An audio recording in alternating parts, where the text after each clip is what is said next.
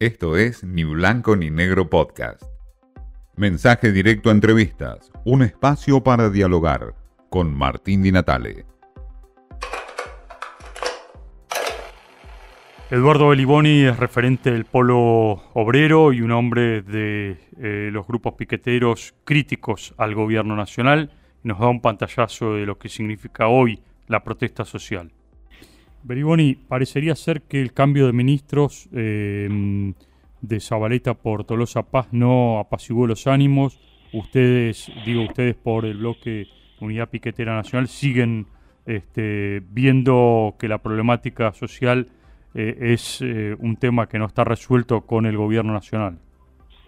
Sí, han cambiado el ministro, pero la política es la misma. El ministro de Economía, que es quien determina la política económica y la política en general, este, está aplicando un ajuste y eso se ve hasta en las cosas más elementales que tienen los sectores más desposeídos de la Argentina, se ve en la comida de los comedores populares.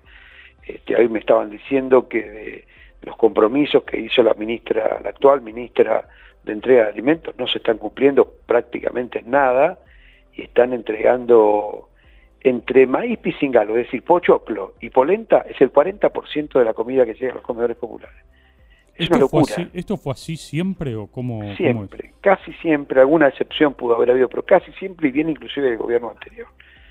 Entonces ahora tuvimos todo un mes y pico que no entregaron comida, todavía peor. Es decir, el ajuste fue total. No estamos hablando solo de los comedores populares de la unidad piquetera, de todos los comedores populares existentes en el país. El gobierno dice que no puede comprar, que no, le, no, no sabe cómo hacer para comprar, que tiene dificultades. La cuestión es que de 11 meses que lleva el año, se entregó en 6 o 7 oportunidades la comida. Con lo cual hubo un enorme ahorro de dinero porque son miles de toneladas que se compran todos los meses. Ahí es donde está también la, la, pluma, la lapicera del ajuste. Lo mismo que hemos visto en los últimos días con la fijación de un salario mínimo vital y móvil en la Argentina de miseria. De eso dependen los programas sociales. Se ha fijado un mínimo, eh, mínimo vital y móvil, que ya no tiene nada de vital, acordado con la dirigencia de la CGT y de la CTA, los gobiernos y las patronales que están muy contentas con un salario como este, un salario por debajo de la línea de indigencia. Entonces, claramente, un gobierno que nos dice que los mm. salarios tienen que ser de indigencia, este, claramente es un gobierno que quiere enfrentar a los trabajadores a, una realidad social de hambre. Y bueno, eso no, no, no lo vamos a aceptar. Bueno, por eso iba al, al, fondo de la cuestión. ¿Cómo es posible un gobierno que se supone que es un gobierno progresista eh, que tenga esta contradicción o qué lectura hacen ustedes de eso? ¿Vos crees que ya hay, la gente considera que este es un gobierno progresista? Yo creo que ya la gente no considera. Mira, en la última elección el gobierno perdió casi 6 millones de votos, con lo cual no parece que no hay mucha gente que lo considere que está haciendo las cosas bien y que es un gobierno progresista. Porque progresista quiere decir que, qué sé yo, en el mejor de los casos, que tiene un plan de desarrollo, de progreso, de que tiene una mirada sobre la economía este, social también, tiene una mirada sobre el trabajo no tiene nada de todo eso, hay un ajuste brutal aplicado por el FMI.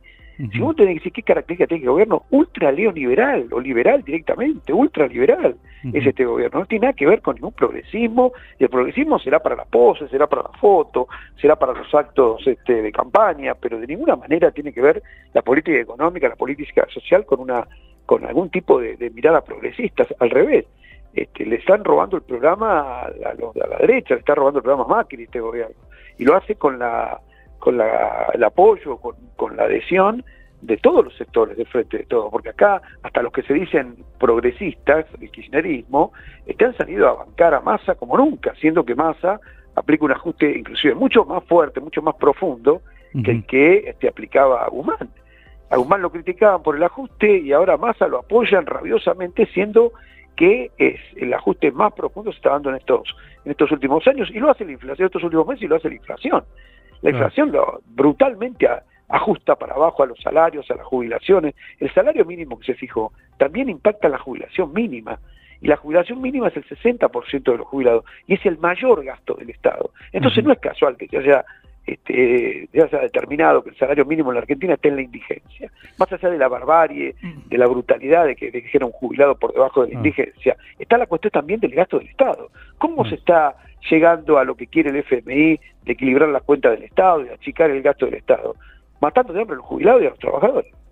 Eduardo, cuando eh, se habla de los controles, auditorías, ¿ustedes conceptualmente no están de acuerdo con controlar los planes sociales? Absolutamente estamos de acuerdo, no hay ningún problema, se controla todo el tiempo. Es, mira, es un verso esto del control. Hace seis meses atrás o siete meses atrás hubo otra, otra auditoría y hace un año y pico atrás hubo otra auditoría. ¿Sabes para qué auditan todo el tiempo? Para ver si pueden bajar los planes, para ver si pueden encontrar alguno y después hacen las campañas que hacen este, pública diciendo acá hay 250 mil personas que son ricos, compran dólares, tienen aviones, casas y tienen un plan social. Era tan ridículo la, la, formulación de, esto que acabo de decir. ¿Cómo un tipo que tiene todo eso va a tener un plan social? ¿Para qué le sirve? ¿Para comprar un vino caro? ¿Y qué, se buscaría con esto entonces? De estigmatizar los programas, los, programas sociales y darlos de baja. Por supuesto, ya, lo, ya hay un decreto hace 10 días atrás de la, del gobierno diciendo que no se pueden aumentar los planes sociales y que los que se caen no van a ser repuestos. ¿Por qué? Hay, eh, ¿La realidad social determina eso o lo determina la realidad económica que le, impone el FMI al gobierno? De ninguna manera la realidad social lo está mostrando. Al revés, lo que está mostrando la realidad social es que cada vez se suman más personas a la situación, una situación social de necesidad, porque al aumentar los precios y no aumentar los salarios de la misma manera en las jubilaciones, entonces tenés que aumentar la demanda social. Claro. Eduardo, la última. Con este panorama, ¿ustedes van a seguir en plan de lucha? ¿Van a seguir en la calle? ¿Protestas? ¿Qué, ¿Cuál es la idea? Sí, sin duda. Nosotros nos vamos a volver a reunir ahora fin de semana y vamos a discutir la, la continuidad de las medidas. Empezar diciembre peleando por un bono general para todos los trabajadores precarizados, para los compañeros de los programas sociales. Este, tiene que haber un bono generalizado porque no se llega a fin de año con esto, ya que lo que, lo que teníamos puesto una expectativa en el aumento del salario mínimo, que es el que determina los programas sociales, ha terminado en un fiasco. La CGT y la CTA sin mandato, sin haber consultado a nadie, fijó y acordó un salario de miseria en la Argentina. Así que vamos a ir a pelear por un bono para recomponer en, algo lo que perdió lo que perdieron los ingresos fijos este, frente a la inflación. Así que vamos a darle una continuidad al plan de lucha seguramente en diciembre. Para Beliboni no existe un progresismo o un gobierno progresista en la Argentina, todo lo contrario, califica al actual gobierno como un gobierno de ultraderecha y más cercano al Fondo Monetario Internacional. Una Argentina difícil y que se viene con más protestas y piquetes por la falta de respuestas del gobierno nacional a estos grupos críticos del gobierno en términos de protesta social. Esto fue Ni Blanco ni Negro Podcast.